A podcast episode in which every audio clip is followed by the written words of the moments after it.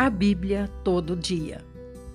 Muito bom dia! Hoje nós vamos ler Gênesis 32, Salmo 10 e Atos 27, começando por esses. Gênesis 32 Também Jacó seguiu o seu caminho, e anjos de Deus lhe saíram a encontrá-lo. Quando os viu, disse: Este é o acampamento de Deus e chamou aquele lugar Maanaim. Vamos nos localizar na história. Nós estamos aqui na saída de Labão e saída de Jacó, do lugar onde eles se encontraram e fizeram um acordo que um iria para um lado, o outro iria para outro e que não haveria problema entre eles e suas ovelhas. Jacó está seguindo seu caminho e anjos do Senhor vieram encontrá-lo.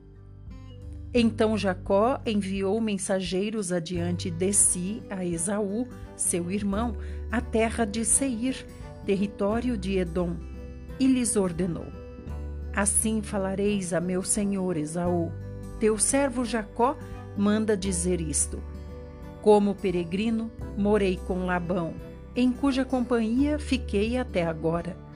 Tenho bois, jumentos, rebanhos, servos e servas mando comunicá-lo a meu senhor para lograr mercê à sua presença. Então Jacó vai ter que cruzar pelo caminho de Esaú. Por isso agora ele já está começando a ficar preocupado. Versículo 6. Voltaram os mensageiros a Jacó dizendo: Fomos a teu irmão Esaú, também ele vem de caminho para se encontrar contigo, e quatrocentos homens com ele. Então Jacó teve medo e se perturbou. Dividiu em dois bandos o povo que com ele estava, e os rebanhos, e os bois, e os camelos, pois disse: Se vier Esaú a um bando e o ferir, o outro bando escapará. Então, Jacó, meus irmãos, está com muito medo de Esaú, porque Esaú fez um juramento de morte, lembra? Esaú disse: Agora que meu pai Isaque está para morrer, eu vou matar Jacó pelo que ele me fez, por roubar a minha bênção. Verso 9: E orou Jacó: Deus de meu pai Abraão e Deus de meu pai Isaque, ó Senhor, que me disseste: Torna a tua terra e a tua parentela, e te farei bem. Sou indigno de todas as misericórdias e de toda a fidelidade que tens usado para com teu servo, pois com apenas o meu cajado atravessei este Jordão, já agora sou dois bandos. Livra-me das mãos do meu irmão Esaú, porque eu o temo, para que não venha ele matar-me e as mães com os filhos. E disseste: Certamente eu te farei bem e dar-te-ei a descendência como a areia do mar, que pela multidão não se pode contar. Então agora, Esaú, ou melhor, Jacó está lembrando Deus da promessa que Deus fez a ele, que tudo lhe iria bem e ele teria uma grande descendência. 13. E tendo passado ali aquela noite, separou do que tinha um presente para seu irmão Esaú, duzentas cabras e vinte bodes, duzentas ovelhas e vinte carneiros, trinta camelas de leite com suas crias, quarenta vacas e dez touros, vinte jumentas e dez jumentinhos. Entregou-os às mãos dos seus servos, cada rebanho à parte, e disse aos servos: Passai adiante de mim e deixai espaço entre rebanho e rebanho. Ordenou ao primeiro, dizendo: Quando Esaú, meu irmão, te encontrar e te perguntar: De quem és, para onde vais, de, que, de quem são estes diante de ti, responderás: São de teu servo Jacó. É presente que ele envia a meu senhor Esaú, e eis que ele mesmo vem, vem vindo atrás de nós. Ordenou também ao segundo, ao terceiro e a todos os que vinham conduzindo os rebanhos: Falarei desta maneira a Esaú, quando vos encontrardes com ele. direis assim: Eis que o teu servo Jacó vem vindo atrás de nós. Porque dizia consigo mesmo: Eu o aplacarei com o presente que me antecede, depois o verei, porventura me aceitará a presença. Assim, passou o presente para diante dele. Ele, porém, ficou aquela noite no acampamento. Aqui Jacó está enviando os servos em, em turmas né, separadas ele está mandando aqui o primeiro servo com todo esse rebanho, o segundo com mais um outro rebanho e o terceiro com mais outro rebanho, para aplacar a ira de Esaú, para que Esaú não queira matá-lo. Provavelmente ele quer dizer a Esaú com esses presentes: Olha, meu irmão, eu não vou reivindicar o meu direito de primogenitura, porque eu já tenho muitos bens. E também, é claro, queria dizer, meu irmão, por favor, me perdoe, né, com esses presentes. E ele ficou no acampamento porque ele tinha que dar espaço para que os servos fossem. Mandou um, aí dá espaço de um tempo, manda outro, dá espaço de um tempo, manda outro, dá espaço de um tempo. Então ele ficou no acampamento esperando. Versículo 22. Levantou-se naquela mesma noite, tomou suas duas mulheres, suas duas servas e seus onze filhos e transpôs o val de Jaboque Tomou-os e fê-los passar o ribeiro. Fez passar tudo o que lhe pertencia, ficando ele só. E lutava com ele um homem até o romper do dia. Vendo este que não podia com ele, tocou-lhe na articulação da coxa. Deslocou-se a junta da coxa de Jacó na luta com o homem. Disse este: Deixa-me ir, pois já rompeu o dia. Respondeu Jacó: Não te deixarei ir, se não me abençoares. 27. Perguntou-lhe, pois, Como te chamas? Ele respondeu: Jacó. Então disse: Já não te chamarás Jacó, e sim Israel, pois como príncipe lutaste com Deus e com os homens e prevaleceste. Tornou Jacó: Dize, rogo-te, como te chamas? Respondeu ele: Por que perguntas pelo meu nome? E o abençoou ali. Aquele lugar chamou Jacó Peniel, pois disse: Vi a Deus face a face e a minha vida foi salva. Nasceu-lhe o sol quando ele atravessava Peniel e manquejava de uma coxa. Por isso, os filhos de Israel não comem, até hoje, o nervo do quadril na articulação da coxa, porque o homem tocou a articulação da coxa de Jacó no nervo do quadril. Aí você pode perguntar: quem é esse que lutava com Jacó? O próprio ser disse: Você lutou com Deus. E o próprio Jacó disse: Vi Deus face a face. Então, se tratava de um anjo. Lembra que Deus aparecia aos homens, né? Se manifestava aos homens como anjos. Falou com Abraão, vindo em três anjos. Lembra que foi lá para para salvar Ló? Eram que eram dois anjos do Senhor. Então são anjos na forma de homem. E esse aqui veio e lutou com Jacó. Então a gente vê o poder dele ser bem maior do que o poder de Jacó, porque ele mudou o nome de Jacó e Jacó aceitou essa mudança de nome. Então Jacó reconheceu que se tratava de Deus. Capítulo 33 Levantando Jacó os olhos, viu que Esaú se aproximava e com ele quatrocentos homens. Então passou os filhos a Lia, a Raquel e as duas servas Pôs as servas e seus filhos à frente, Lia e seus filhos atrás deles, e Raquel e José por últimos. E ele mesmo, adiantando-se, prostrou-se à terra sete vezes, até aproximar-se de seu irmão. Então ele foi clamando ao Senhor, né? Se prostrando no chão, com o rosto em chão, no chão e clamando ao Senhor que preservasse sua vida. Ele estava num tempo de angústia muito grande, com muito medo de Esaú matar a ele, a esposa e os filhos ou escravizá-los. 4. Então Esaú correu-lhe ao encontro e o abraçou. arrojou-se-lhe ao pescoço e o beijou, e choraram. Daí, levantando os olhos, viu as mulheres e os meninos e disse: Quem são estes contigo? Respondeu-lhe Jacó: Os filhos com que Deus agraciou a teu servo. Então se aproximaram as servas, elas e seus filhos, e se prostraram. Chegaram também Lia e seus filhos e se prostraram. Por último, chegaram José e Raquel e se prostraram. Perguntou Esaú: Qual é o teu propósito com todos estes bandos que encontrei? Respondeu Jacó: Para lograr mercê na presença de meu senhor.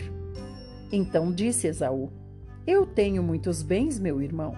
Guarda o que tens. Mas Jacó insistiu: Não recuses. Se logrei mercê diante de ti, peço-te que aceites o meu presente, porquanto vi o teu rosto como se tivesse contemplado o semblante de Deus e te agradaste de mim. Peço-te, pois, recebe o meu presente que eu te trouxe, porque Deus tem sido generoso para comigo e tenho fartura. E instou com ele até que o aceitou. Disse Esaú: Partamos e caminhemos, eu seguirei junto de ti. Porém Jacó lhe disse: Meu senhor sabe que estes meninos são tenros e tenho comigo ovelhas e vacas de leite. Se forçadas a caminhar demais um só dia, morrerão todos os rebanhos. Passe meu senhor adiante de seu servo, eu seguirei guiando-as pouco a pouco, no passo do gado que me vai à frente e no passo dos meninos, até chegar a meu senhor em Seir. Respondeu Esaú: Então permite que eu deixe contigo da gente que está comigo? Disse Jacó: Para quê? Basta que eu alcance mercê aos olhos de meu senhor. Assim, voltou Esaú aquele dia a Seir pelo caminho por onde viera. E Jacó partiu para Sucote e edificou para si uma casa e fez palhoças para o seu gado. Por isso o lugar se chamou Sucote. Voltando de Padã Arã, chegou Jacó são e salvo à cidade de Siquém, que está na terra de Canaã, e armou a sua tenda junto da cidade. A parte do campo onde armara a sua tenda ele a comprou dos filhos de Amor, pai de Siquém, por cem peças de dinheiro, e levantou-se ali um altar e lhe chamou Deus, o Deus de Israel. Então, nessa passagem, a gente vê que o Senhor preservou a vida de Jacó e fez com que Esaú, inclusive, o abraçasse, o beijasse, que Esaú o recebesse bem mas a gente não vê Jacó falando nada a respeito da primogenitura nem da bênção. Então Jacó não abriu mão da primogenitura. Ele não disse a seu irmão Esaú: Me arrependo do que lhe fiz naquele dia, lhe devolvo a primogenitura. Não, ele continuou firme em seu propósito com Deus. Por isso que quando ele chegou lá na cidade, em Canaã de novo, ele já logo levantou um altar e disse que o altar se chamava Deus, o Deus de Israel. Quem é Israel? Israel é ele com seu novo nome. Ele deixou de ser agora o enganador, Jacó, e passou a ser o guerreiro, Israel. Vamos para o capítulo 34. Ora, Diná, filha que Lia dera à luz a Jacó, saiu para ver as filhas da terra.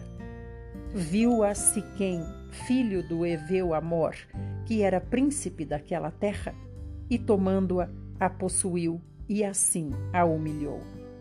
Sua alma se apegou a Diná, filha de Jacó, e amou a jovem, e falou-lhe ao coração. Então disse-se quem a amor seu pai: Consegue-me esta jovem para esposa. Quando soube Jacó que Diná, sua filha, fora violada por Siquém, Estavam os seus filhos no campo com o gado. Calou-se, pois, até que eles voltassem. Vamos para o próximo áudio para saber o que aconteceu depois dessa tragédia com Diná.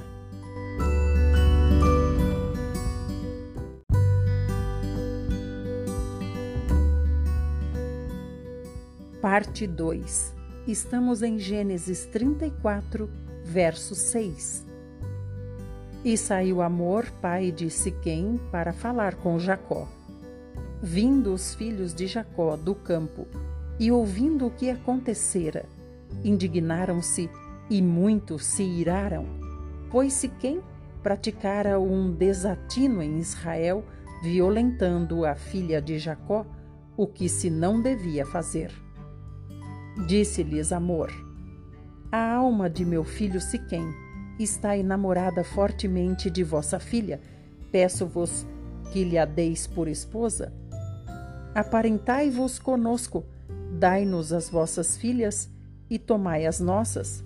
Habitareis conosco, a terra estará ao vosso dispor. Habitai e negociai nela, e nela tende possessões.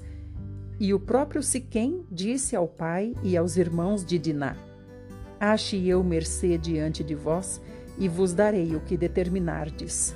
Majorai de muito o dote de casamento e as dádivas, e darei o que me pedirdes. Dai-me, porém, a jovem por esposa. Então, os filhos de Jacó, por causa de lhes haver Siquém violado a irmã Diná, responderam com dolo a Siquém e a seu pai Amor e lhes disseram: não podemos fazer isso, dar nossa irmã a um homem incircunciso, porque isso nos seria ignomínia.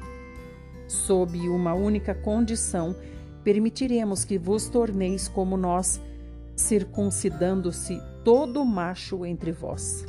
Então vos daremos nossas filhas, tomaremos para nós as vossas, habitaremos convosco e seremos um só povo. Se, porém, não nos ouvirdes e não vos circuncidardes, tomaremos a nossa filha e nos retiraremos embora.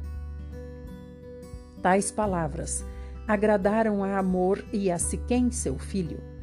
Não tardou o jovem em fazer isso, porque amava a filha de Jacó e era o mais honrado de toda a casa de seu pai.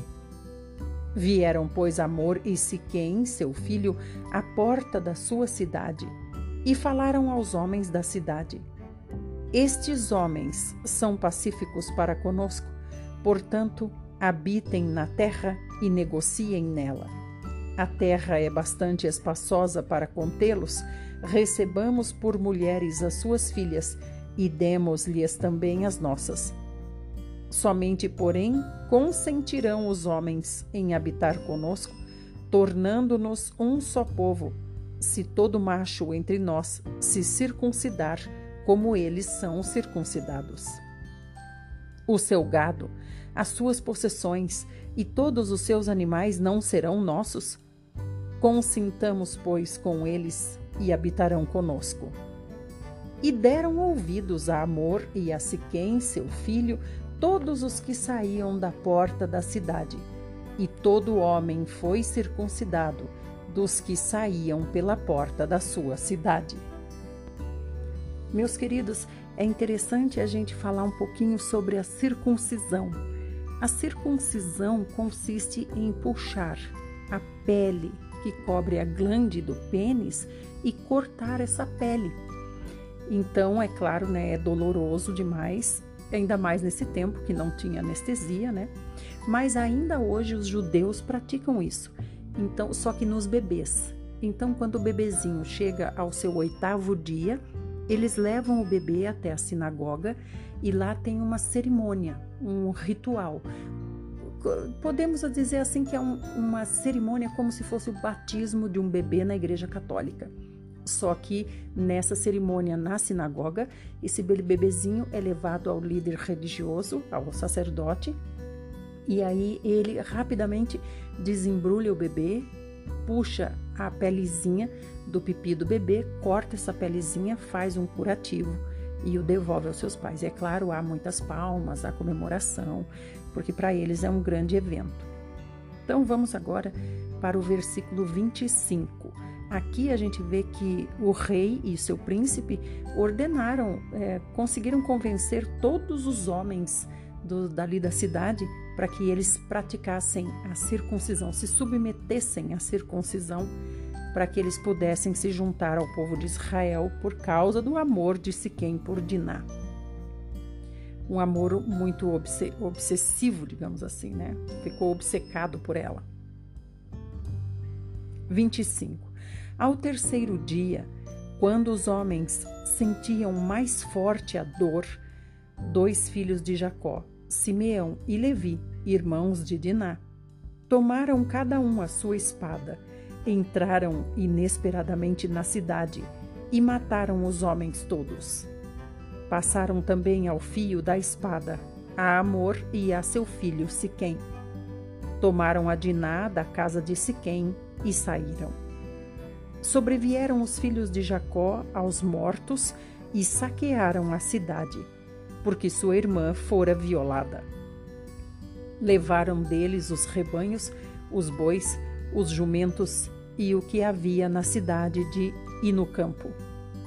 Todos os seus bens e todos os seus meninos e as suas mulheres levaram cativos e pilharam tudo o que havia nas casas.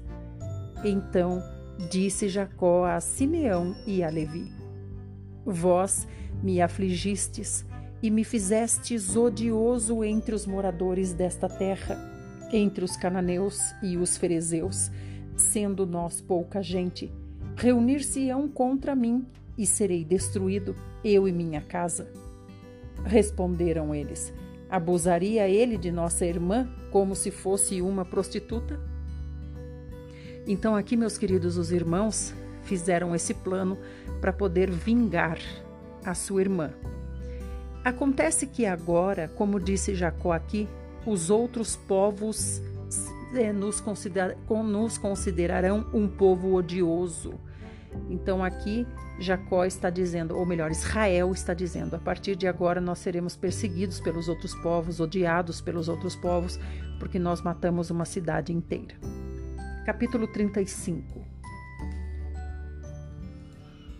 Disse Deus a Jacó: Levanta-te, sobe a Betel e habita ali. Faze ali um altar ao Deus que te apareceu quando fugias da presença de Esaú, teu irmão. Então disse Jacó à sua família e a todos os que com ele estavam: Lançai fora os deuses estranhos que há no vosso meio, purificai-vos e mudai as vossas vestes. Levantemo-nos e subamos a Betel. Farei ali um altar ao Deus que me respondeu no dia da minha angústia e me acompanhou no caminho por onde andei. Então deram a Jacó todos os deuses estrangeiros que tinham em mãos e as argolas que lhes pendiam nas orelhas, e Jacó os escondeu debaixo do carvalho que está junto a Siquém. E tendo eles partido, o terror de Deus invadiu as cidades que lhes eram circunvizinhas e não perseguiram aos filhos de Jacó. Assim, chegou Jacó à luz, chamada Betel, que está na terra de Canaã, ele e todo o povo que com ele estava. E edificou ali um altar, e ao lugar chamou El Betel, porque ali Deus se lhe revelou quando fugia da presença de seu irmão. Morreu Débora, a ama de Rebeca, e foi sepultada ao pé de Betel, debaixo do carvalho que se chama Alon Bacute. Vindo Jacó de Padã Arã, outra vez lhe apareceu Deus e o abençoou. Disse-lhe Deus: O teu nome é Jacó.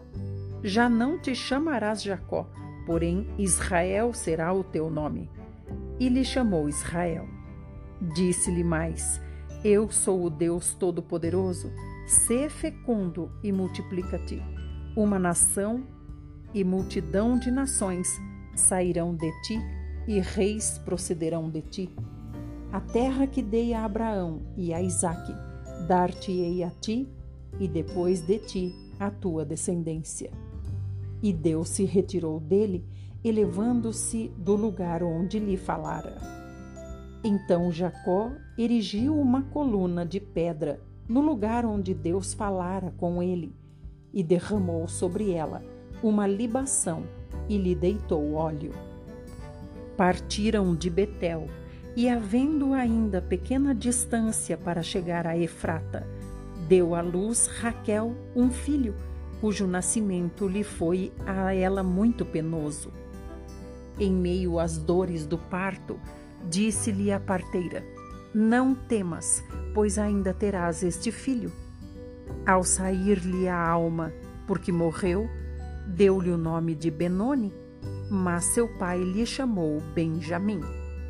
Aqui a gente vê que a Bíblia diz que saiu-lhe a alma de, Ra de Raquel, Raquel morreu. Alma no hebraico, a palavra alma no hebraico quer dizer vida, meus irmãos. Então quer dizer que ela perdeu a vida, deixou de existir. 19. Assim morreu Raquel e foi sepultada no caminho de Efrata, que é Belém. Sobre a sepultura de Raquel, levantou Jacó uma coluna que existe até o dia de hoje. Então partiu Israel e armou a sua tenda além da torre de Éder. E aconteceu que, habitando Israel naquela terra, foi Ruben e se deitou com Bila, concubina de seu pai, e Israel o soube. Eram doze os filhos de Israel. Ruben, o primogênito de Jacó, Simeão, Levi, Judá, Issacar e Zebulon, filhos de Lia, José e Benjamim, filhos de Raquel, Dan e Naphtali, filhos de Bila, serva de Raquel, e Gade e Azer, filhos de Zilpa, serva de Lia.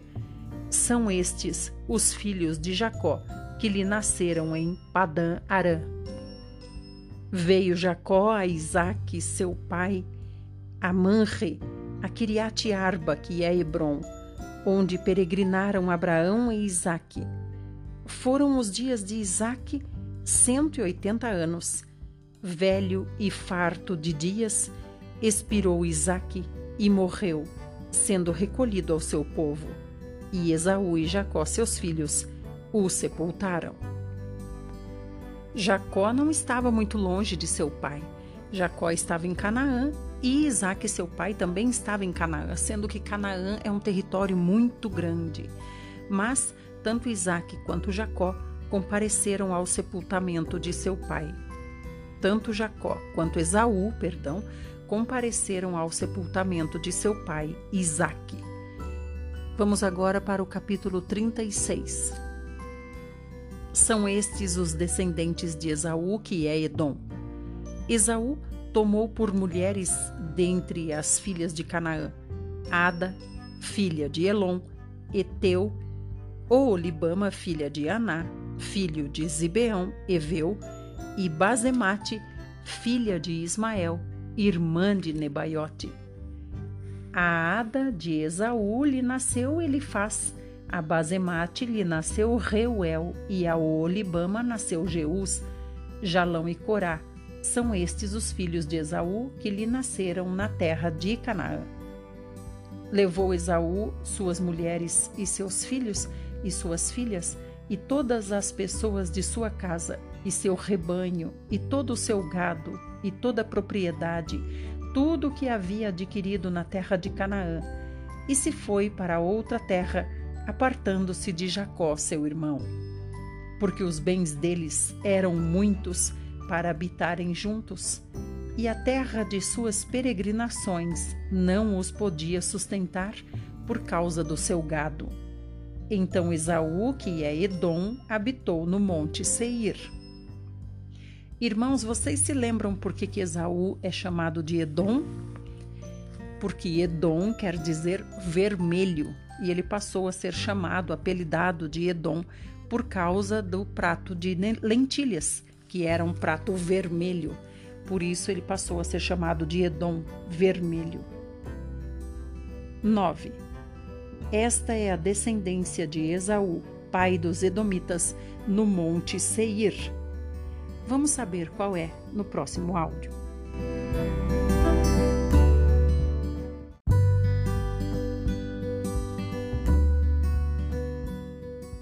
Parte 3 Gênesis 36, 10. São estes os nomes dos filhos de Esaú. Elifaz, filho de Ada, mulher de Esaú, Reuel, filho de Basemate, mulher de Esaú. Os filhos de Elifaz são Temã, Omar, Zefô, Gaetã e Kenaz. Timna era concubina de Elifaz, filho de Esaú, e teve de Elifaz a Amaleque. São estes os filhos de Ada, mulher de Esaú. E os filhos de Reuel são estes: Naate, Zerá, Samá e Mizá. Estes foram os filhos de Basemate, mulher de Esaú. E são estes os filhos de Oolibama, filha de Aná, filho de Zibeão, mulher de Esaú, e deu a Esaú Jeus, Jalão e Corá. São estes os príncipes dos filhos de Esaú os filhos de Elifaz, o primogênito de Esaú, o príncipe Temã, o príncipe Omar, o príncipe Zefô, o príncipe Kenaz, o príncipe Corá, o príncipe Gaetã, o príncipe Amaleque. São estes os príncipes que nasceram a Elifaz na terra de Edom. São os filhos de Ada. São estes os filhos de Reuel, filho de Esaú, o príncipe Naate, o príncipe Zerá, o príncipe Samá, o príncipe Mizá. São estes os príncipes que nasceram a Reuel na terra de Edom. São os filhos de Basemate, mulher de Esaú. São estes os filhos de Oolibama, mulher de Esaú. O filho de Je, Je, o príncipe Jeus, o príncipe Jalão, o príncipe Corá, são estes os príncipes que procederam de Olibama, filha de Aná, mulher de Esaú. São estes os filhos de Esaú e esses seus príncipes. Ele é Edom. São estes os filhos de Seir, o Oreu, moradores da terra. Lotã, Sobal, Zibeão e Aná, Dizon, Ezer e Dizã. São estes os príncipes dos Oreus filhos de Seir na terra de Edom. Os filhos de Lotã são Ori e Omã. A irmã de Lotã é Timna. São estes os filhos de Sobal, Alvã, Manaate, Ebal, Sefô e Onã. São estes os filhos de Zibeão, Aiá e Aná. Este é o Aná que achou as fontes termais no deserto quando apacentava os jumentos de Zibeão, seu pai. São estes os filhos de Aná, Dizon e Olibama, a filha de Aná. São estes os filhos de Dizon, Endã, Esbã, Itrã e Querã. São estes os filhos de Ezer, Bilã, Zavã e Acã. São estes os filhos de Dizã, Us e Arã. São estes os príncipes dos Oreus, o príncipe Lotã, o príncipe Sobal, o príncipe Zibeão, o príncipe Aná, o príncipe Dizon, o príncipe Ezer, o príncipe Zã. São estes os príncipes dos Oreus, segundo os seus principados na terra de Seir. Quando fala aqui, irmãos, principados, é bom para a gente entender. Principados não diz respeito só a coisas do diabo, porque a gente vê no Novo Testamento principados e potestades. Principados são reinos e não são apenas coisas do diabo. Principados são reinos, são divisões territoriais. 31. São estes os reis que reinaram na terra de Edom, antes que houvesse rei sobre os filhos de Israel. Em Edom reinou Belá, filho de Beor, e o nome da sua cidade era Dinabá. Morreu Belá e em seu lugar reinou Jobabe, filho de Zerá de Bosra. Morreu Jobabe e em seu lugar reinou Uzão da terra dos Temanitas. Morreu Uzão e em seu lugar reinou Haddad, filho de Bedade, o que feriu a Midian no campo de Moabe. O nome da sua cidade era Avite. Morreu Haddad e em seu lugar reinou Sanlá de Masreca. Morreu Sanlá e em seu lugar reinou Saul de Reobote, junto ao Eufrates. Morreu Saul e em seu lugar reinou Baal-Anã, filho de Acbor. Morreu Baal-Anã, filho de Acbor, e em seu lugar reinou Adar. O nome de sua cidade era Paú, e o de sua mulher era Meetabel, filha de Matrede, filha de Mezaabe. São estes os nomes dos príncipes de Esaú, segundo as suas famílias, os seus lugares e os seus nomes o príncipe Timna, o príncipe Alva, o príncipe Getete, o príncipe Olibama, o príncipe Elá, o príncipe Pinom, o príncipe Kenaz, o príncipe Temã, o príncipe Mibzar, o príncipe Magdiel e o príncipe Irã. São esses os príncipes de Edom, segundo as suas habitações na terra da sua possessão. Este é Esaú, pai de Edom. Aqui, queridos, nós terminamos a leitura do Velho Testamento de hoje e interessante que a gente vê aqui muito princípio de povos, né? Como por exemplo Irã. Irã é um descendente de Esaú. A gente vê aqui também Edom, né? Que é Esaú que gerou os Edomitas. A gente vê aqui também os Amalequitas, vários povos que estão sendo gerados aqui uh, através de Esaú. Vamos agora para o Salmo de hoje. O salmo é 10. Diz assim: Porque, Senhor, te conservas longe e te escondes nas horas de tribulação? Com arrogância, os ímpios perseguem o pobre, sejam presas das tramas que urdiram. Pois o perverso se gloria da cobiça de sua alma, o avarento maldiz o Senhor e blasfema contra ele o perverso, na sua soberba, não investiga que não há Deus são todas as suas cogitações. São prósperos os seus caminhos em tempo. Muito acima e longe dele estão os teus juízos. Quanto aos seus adversários, ele a todos ridiculariza. Pois diz lá no seu íntimo: jamais serei abalado. De geração em geração, nenhum mal me sobreviverá. A boca, ele a tem cheia de maldição, enganos e opressão, debaixo da língua, insulto e iniquidade.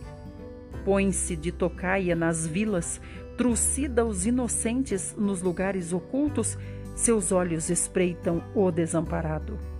Está ele de emboscada como o leão na sua caverna está de emboscada para enlaçar o pobre. Apanha-o e na sua rede o enleia. Abaixa-se, rasteja, em seu poder lhe caem os necessitados. Diz ele no seu íntimo: Deus se esqueceu, virou o rosto e não verá isto nunca. Levanta-te, Senhor, ó Deus, ergue a mão, não te esqueças dos pobres por que razão despreza o ímpio a Deus, dizendo no seu íntimo que Deus não se importa? Tu, porém, o tens visto, porque atentas aos trabalhos e à dor, para que os possas tomar em tuas mãos. A ti se entrega o desamparado, tu tens sido o defensor do órfão. Quebranta o braço do perverso e do malvado, esquadrinha-lhes a maldade até nada mais achares. O Senhor é Rei eterno, da sua terra somem-se as nações. Tens ouvido, Senhor, o desejo dos humildes. Tu lhes fortalecerás o coração e lhes acudirás, para fazeres justiça ao órfão e ao oprimido, a fim de que o homem que é da terra já não infunda terror.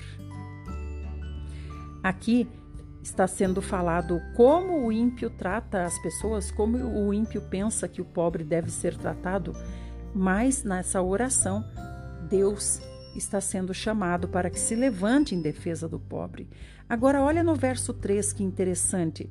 O perverso se gloria da cobiça da sua alma, o avarento maldiz o Senhor, que é Deus, e blasfema como, como Deus e blasfema contra Deus. O avarento o avarento. O que é avareza?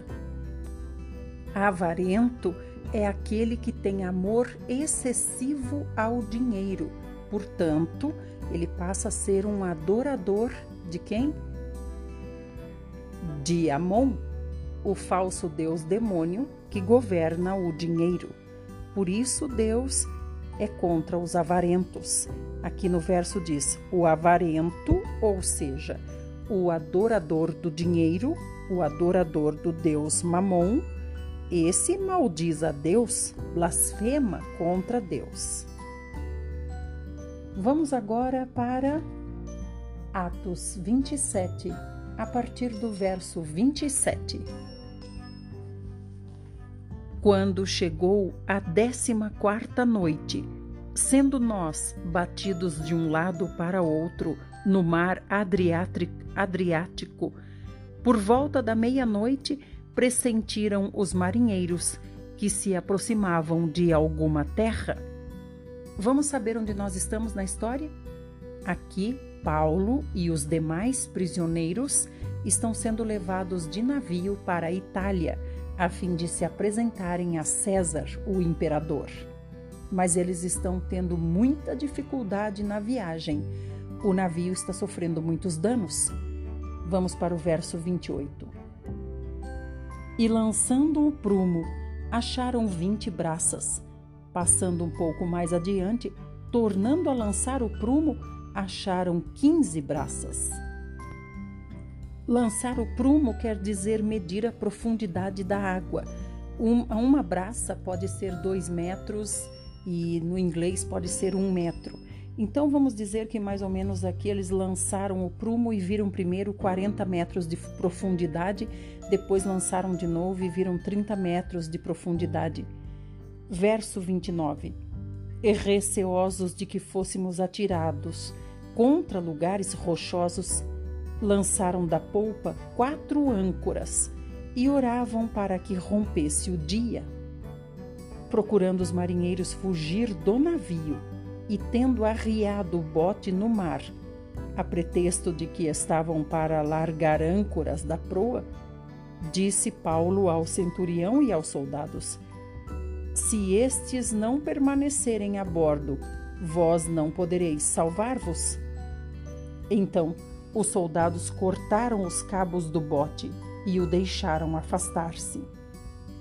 Enquanto amanhecia, Paulo rogava a todos que se alimentassem dizendo: Hoje é o décimo quarto dia em que, esperando, estáis sem comer, nada tendo provado. Aqui a gente vê o desespero deles, por isso que eles não comiam nada, de desesperados. Tamanha bravura do vento, né? O, o mar está sendo açoitado, ou, ou melhor, o navio está sendo açoitado pelo mar de um lado para outro. Os próprios marinheiros aqui pensaram em fugir com o bote, né? Mas Paulo avisou o comandante o comandante impediu. Agora o comandante está acreditando em Paulo, né? 34. Eu vos rogo que comais alguma coisa, porque disto depende a vossa segurança, pois nenhum de vós perderá nem mesmo um fio de cabelo. Tendo dito isto, tomando um pão, deu graças a Deus na presença de todos e depois de o partir, começou a comer.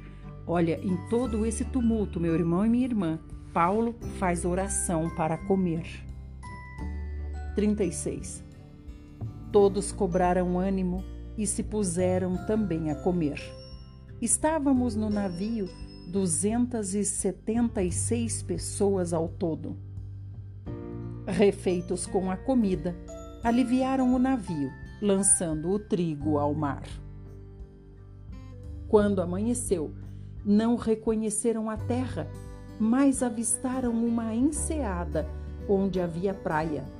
Então consultaram entre si e não podiam encalhar ali o navio. Se não podiam encalhar ali o navio. Vamos agora para o próximo áudio saber o que aconteceu com eles.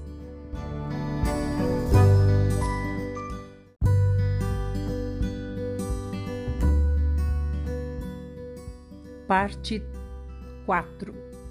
Estamos em Atos 27, verso 40. Eles querem é, encalhar o navio mais perto da terra, da praia, da enseada que eles estão enxergando, porque amanheceu o dia, graças a Deus. 40. Levantando as âncoras, deixaram-no ir ao mar. O que? O navio. Largando também as amarras do leme e alçando a vela de proa ao vento, dirigiram-se para a praia. Dando, porém, num lugar onde duas correntes se encontravam, encalharam ali o navio. A proa encravou-se e ficou imóvel, mas a popa se abria pela violência do mar. A proa do navio, irmãos, é a parte da frente do navio, é o bico do navio, e a popa é a traseira do navio, a parte de trás. Então, aqui na explicação que Lucas escreveu, a proa, ou seja, a ponta do navio, a dianteira do navio, ficou encalhada e não se mexia mais. E a popa, a traseira do navio, era lançada de um lado a outro, estava sofrendo muita violência, se abrindo, rachou. A popa rachou a traseira do navio. 42. O parecer dos soldados era que matassem os presos para que nenhum deles, nadando, fugisse. Mas o centurião, querendo salvar a Paulo, impediu-os de o fazer e ordenou que os que soubessem nadar fossem os primeiros a lançar-se ao mar e alcançar a terra. Quanto aos demais, que se salvassem, uns em tábuas e outros em destroços do navio. E foi assim que todos se salvaram em terra. Interessante nós lembrarmos, amados, que aqui tem 270 pessoas, 270 homens nesse navio, entre tripulação, soldados e prisioneiros.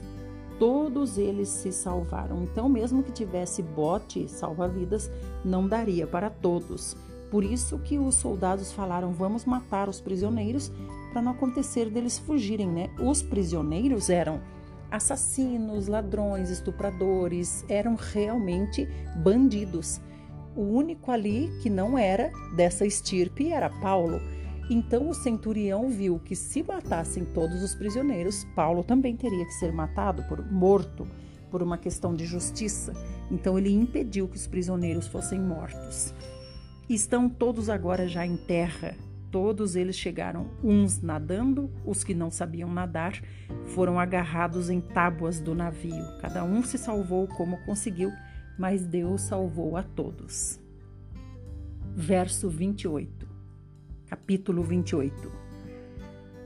Uma vez em terra, verificamos que a ilha se chamava Malta. Os bárbaros trataram-nos com singular humanidade porque acendendo uma fogueira, acolheram-nos a todos por causa da chuva que caía e por causa do frio. Tendo Paulo ajuntado e atirado à fogueira um feixe de gravetos, uma víbora, fugindo do calor, prendeu-se-lhe a mão. Quando os bárbaros viram a víbora pendente na mão de Paulo, disseram uns aos outros: Certamente este homem é assassino, porque, salvo do mar, a justiça não o deixa viver. Observe aí na sua Bíblia que justiça aqui está escrito escrito em letra maiúscula, com J maiúsculo. Então, quer dizer Deus. Os bárbaros dessa ilha eram tementes a Deus. Então, eles estão dizendo: esse realmente deve ser assassino porque se livrou do mar, da fúria do mar e agora vai morrer pela picada da víbora. Capítulo 5, verso 5. Porém ele, sacudindo o réptil no fogo, não sofreu mal nenhum. Mas eles esperavam que ele viesse a inchar ou a cair morto de repente. Mas depois de muito esperar, vendo que nenhum mal lhe sucedia, mudando de parecer, diziam ser ele um Deus. Eles acreditavam em Deus, mas eles não tinham muita clareza né, de quem era, de que Deus é o único Deus. Então, aqui, como a víbora não fez mal a Paulo, eles começaram a achar que Paulo era um deus. E olha o que aconteceu: Paulo juntou um, montinho de gravetos, um montinho de varinhas finas, né, gravetos, para jogar no fogo, para eles se aquecerem. E quando ele jogou no fogo, a víbora fugiu do fogo e grudou na mão de Paulo. Prendeu-se-lhe a mão. Então ela se prendeu pela boca, deu uma picada em Paulo. E aí e os bárbaros ficaram olhando a víbora pendurada na mão de Paulo. Que situação, Senhor Jesus. E aí Paulo chacoalhou a víbora. A víbora caiu no fogo. E eles ficaram esperando ali Paulo inchar e morrer. Mas nada de Paulo inchar e morrer. Então eles falaram: deve ser um Deus. Verso 7.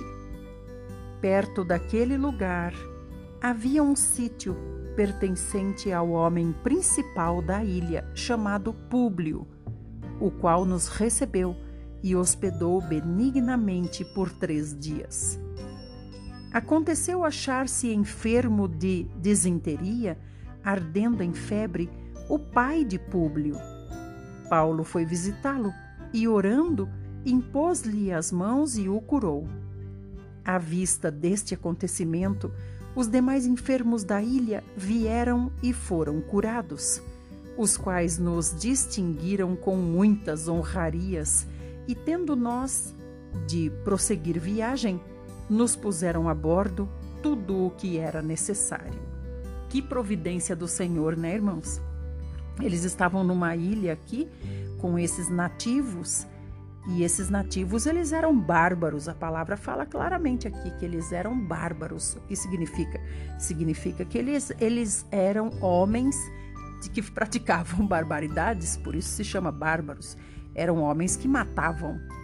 Mas aqui eles foram bem, bem tratados, bem recebidos e também bem despedidos por esses bárbaros, porque o Senhor providenciou que Paulo curasse o pai do principal chefe ali daquela ilha, e assim também todos os doentes foram trazidos a Paulo, e Deus, através de Paulo, curou a todos. E assim eles arrumaram o navio e puseram eles a bordo com tudo que eles precisavam para prosseguir viagem, e precisava de muita comida, né? Porque a viagem é longa. Versículo 11: Ao cabo de três meses, embarcamos num navio alexandrino que invernara na ilha e tinha por emblema Dióscuros. Então tá aqui a explicação. Esse é o navio que eles embarcaram. Eles embarcaram nesse navio, um navio alexandrino que veio passar ali o inverno na ilha e tinha por emblema Dióscuros. Tocando em Siracusa, ficamos ali três dias, donde, bordejando, chegamos a Régio. No dia seguinte, tendo soprado vento sul, em dois dias, chegamos a Puteoli, onde achamos alguns irmãos que nos rogaram ficássemos com eles sete dias, e foi assim que nos dirigimos a Roma.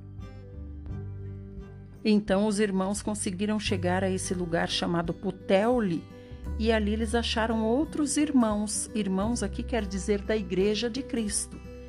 E assim eles foram conduzidos a Roma, porque Paulo vai se apresentar a César. 15. Tendo ali os irmãos ouvido notícias nossas, vieram ao nosso encontro até a praça de Ápio e às três vendas. Vendo-os Paulo e dando por isso graças a Deus, sentiu-se mais animado. 16. Uma vez em Roma, foi permitido a Paulo morar por sua conta, tendo em sua companhia o soldado que o guardava. Provavelmente foi por isso, né, irmãos, que permitiram que Paulo morasse por sua conta. Ele ficou em uma prisão domiciliar. Então ele foi morar em uma casa, algum lugar, e ficava apenas um soldado ali para o guardar. Essa ah, e diz aqui, em sua companhia ficava um soldado. Então não quer dizer que era uma prisão tão rígida, né? Ficava apenas um soldado ali que o acompanhava para o guardar. Mas provavelmente ele conseguiu esse benefício dessa prisão assim domiciliar, porque ele se apresentou voluntariamente lá em Roma, né? A gente vê aqui que ele passou por Puteoli, ficou sete dias com os irmãos, depois ele seguiu para Roma e ali os outros irmãos o receberam, então ele se apresentou voluntariamente. E também teve grandes oportunidades de fuga e nenhuma vez cogitou fugir. E o centurião, que também o trouxe dessa viagem terrível que eles fizeram pelo mar, o centurião também deve ter dado o seu relatório a respeito de Paulo, um relatório favorável, porque o centurião passou a gostar muito dele. 17. Três dias depois, Paulo convocou os principais dos judeus e, quando se reuniram, Paulo disse para eles: Varões irmãos, nada havendo feito contra o povo ou contra os costumes paternos, contudo, vim preso desde Jerusalém, entregue nas mãos dos romanos, os quais, havendo-me interrogado, quiseram soltar-me, sob a preliminar de não haver em mim nenhum crime passível de morte. Diante da oposição dos judeus, senti-me compelido a apelar para César, não tendo eu, porém, nada de que acusar minha nação. Foi por isto que vos chamei para vos ver e falar, porque é pela esperança de Israel que estou preso com esta cadeia. Então os judeus lhe disseram: Nós não recebemos da Judéia nenhuma carta que te dissesse respeito. Também não veio qualquer dos irmãos que nos anunciasse ou dissesse de ti mal algum. Contudo, gostaríamos de ouvir o que pensas, porque na verdade é corrente a respeito desta seita que por toda parte é ela impugnada. Havendo-lhe eles marcado um dia, vieram em grande número ao encontro de Paulo na sua própria residência. Então, desde a manhã até a tarde, lhes foi uma exposição em testemunho do reino de Deus, procurando persuadi-los a respeito de Jesus, tanto pela lei de Moisés como pelos profetas. Aqui Paulo, ele queria dizer aos irmãos judeus que tanto Moisés quanto os profetas anunciavam a vinda do Messias, e o Messias era Jesus, a quem os judeus tinham matado. 24. Houve alguns que ficaram persuadidos pelo que Paulo dizia. Outros, porém, continuaram incrédulos. E, havendo discordância entre eles, despediram-se, dizendo Paulo estas palavras: Bem falou o Espírito Santo a vossos pais por intermédio do profeta Isaías, quando disse: Vai a este povo e dize-lhe: De ouvido ouvireis e não entendereis, vendo vereis e não percebereis, porquanto o coração deste povo se tornou endurecido, com os ouvidos ouviram tardiamente e fecharam os olhos para que jamais vejam com os olhos, nem ouçam com os ouvidos, para que não entendam com o coração e se convertam e por mim sejam curados. Tomai, pois, conhecimento de que esta salvação de Deus foi enviada aos gentios e eles a ouvirão. Ditas estas palavras, partiram os judeus, tendo entre si grande contenda. Por dois anos, Paulo permaneceu na sua própria casa que alugara, onde recebia todos que o procuravam, pregando o reino de Deus e com toda intrepidez, sem impedimento algum, ensinava as coisas referentes ao Senhor Jesus Cristo. Aleluia. Amados irmãos, que o Senhor fale conosco através de toda essa leitura, que o Senhor venha ao nosso coração, traga sua luz e nos traga também aquilo que Ele quer nos dizer. Que possamos meditar em tudo que estudamos hoje, que o Senhor cresça em nós e que nós estejamos prontos para reinar com Ele, em nome de Jesus. Fiquem bem e que Deus os guarde com saúde, paz e segurança. Até amanhã.